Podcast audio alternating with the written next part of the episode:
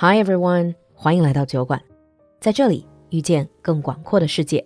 酒馆铺子三八节献礼，在这个特别的日子，愿你和春光一样明媚。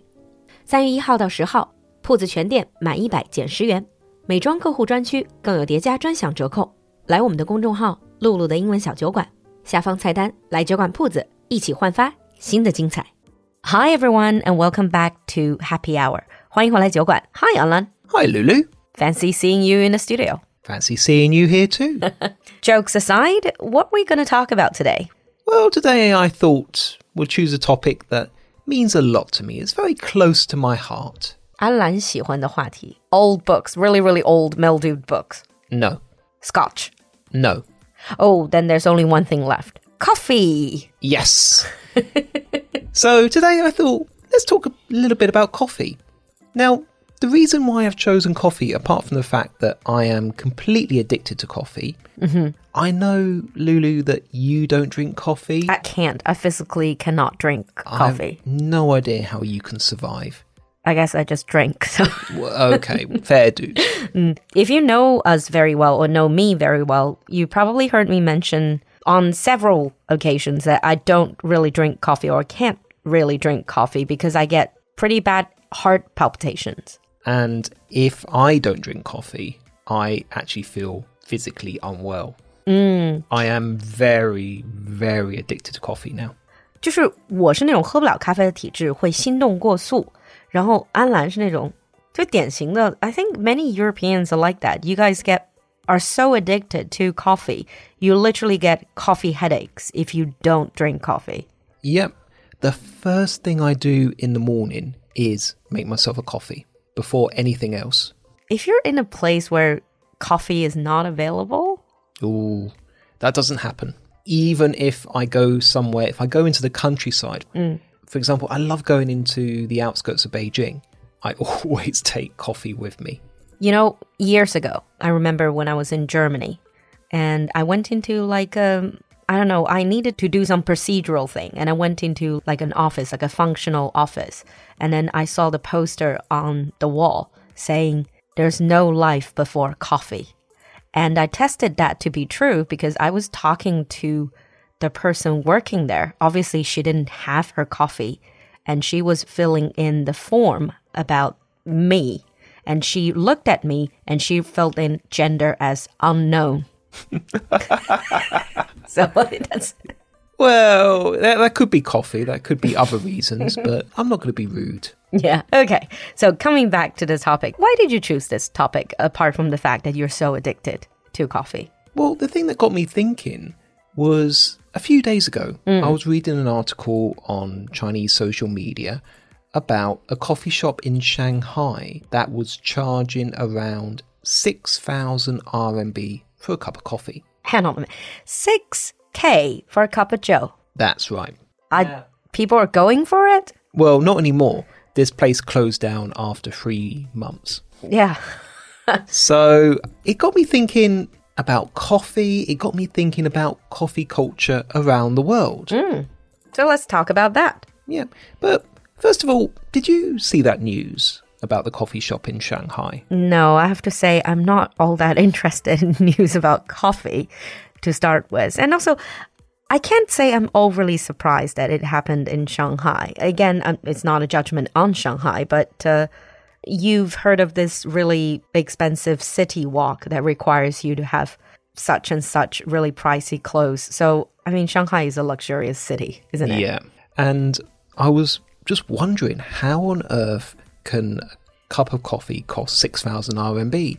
And I was reading that global production of the beans that they used is only 25 kg Globally. globally. So around the world, they only produce 25 kg of these beans. Okay, that makes sense then.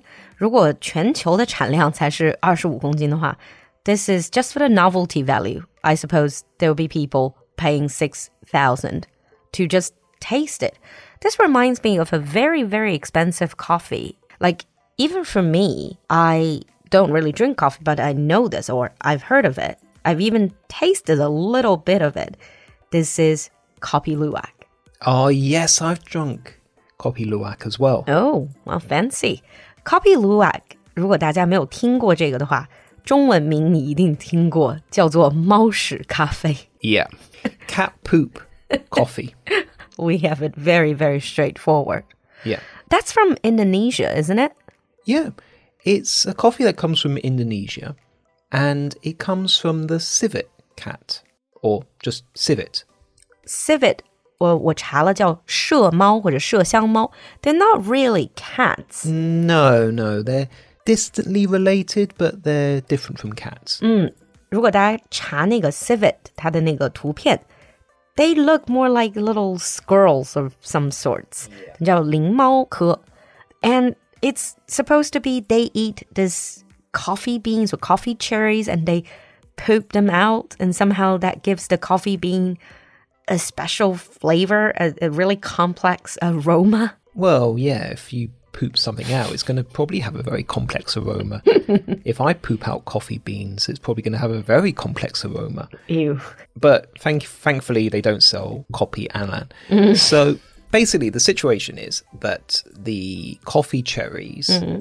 are eaten by civets. Now, the coffee bean is inside the coffee cherry. That coffee bean goes through a type of fermentation in the stomach. 你就是发酵。Yeah. Uh-huh. And then it's pooped out, or more formally excreted by the civet, mm-hmm. and they're gathered up.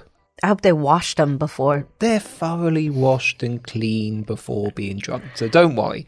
You're, Good. you're not going to kind of smell civet poo on it. Yeah. I think it's just a, some sort of, it obviously it doesn't smell like it doesn't have a bad smell. I think it's just the acidity, if I read it based on what I've read, 就是什么酸度什么的, and then they create this really complex aroma, which a lot of coffee enthusiasts really appreciate. And they're really expensive. I think they're more expensive than gold. Yeah, I've tried it once. Years ago. How much is it? I tried it in Beijing, actually. Okay. And I think I spent about 200 RMB on it, On one cup. on one cup.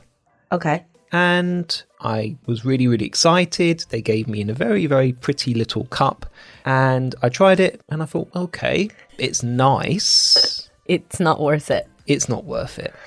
Yeah, I think again, it's kind of. I think for most people, it's probably more novelty value more than anything. Yeah. Mm. I tried it. Don't get me wrong, it was a very nice cup of coffee, but I've had nicer coffee for cheaper. Yeah. I'll be honest with you. I think I've read it. Probably the higher end of Kopi Luwak for one cup is a hundred dollars. Yeah. Hmm. I probably only had like the sort of budget version for 200 RMB. So that's probably why as well. They hmm. probably had like one Kopi Luwak bean in it and the rest was just normal coffee. And the reason why they're called Kopi Luwak is Kopi is coffee. Right? Yep. Luwak is Indonesian language, the local slang for that civet cat. Yeah. Civet. Mm. Now we talk about this Kopi Luwak as a novelty, but do you know that there's actually ethical controversy over this whole Kopi Luwak because it's supposedly people were raising these civets, these animals, in a really, really bad condition. So, in a really bad environment, so that they just keep on producing, pooping, whatever. And it's actually animal cruelty. I have heard about that to be honest, when I did try this Kopi Luwak, I did double check to mm. make sure that it wasn't from, I guess, like battery farming. Yeah, battery farming. Yeah.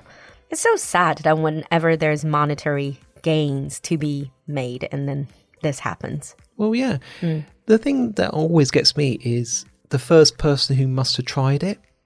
what was going through their head? I know. Okay, so enough about one of the most expensive coffees in the world. Let's talk about coffee culture, Oh, yes. coffee drinking culture, cafe culture around the world. This is one of the things I love about traveling. Is hmm. when you go to different cafes around the world because they're so so unique. Hmm. And even countries where coffee has only been around for a very short time like Japan have already developed their own coffee culture and it's amazing. So what I thought is let's talk a little bit about coffee around the world. Okay, great.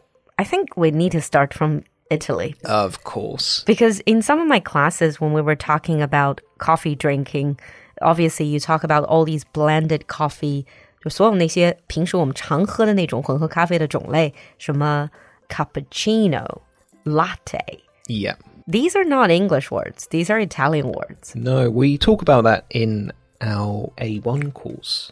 And if you go to Italy, the main coffee that always comes to people's mind is espresso. And they hate it when you pronounce it espresso. Yes. and they don't even call it espresso, they just call it coffee because that is what a coffee is to m- most Italian people. An espresso, you go to a cafe to drink it. Espresso is that really, really tiny thing. 意式浓缩. Very, very small. Ugh, it's so bitter. It's made with an espresso machine and very, very, very fine grounded coffee. You say it's bitter, but most people add sugar to it. Yeah, still bitter. Oh, it's so lovely and smooth. But it always relies on the barista to get it just right. 酒馆铺子三八节献礼，在这个特别的日子， 愿你和春光一样明媚。三月一号到十号，铺子全店满一百减十元，美妆客户专区更有叠加专享折扣。来我们的公众号“露露的英文小酒馆”，下方菜单来酒馆铺子，一起焕发新的精彩。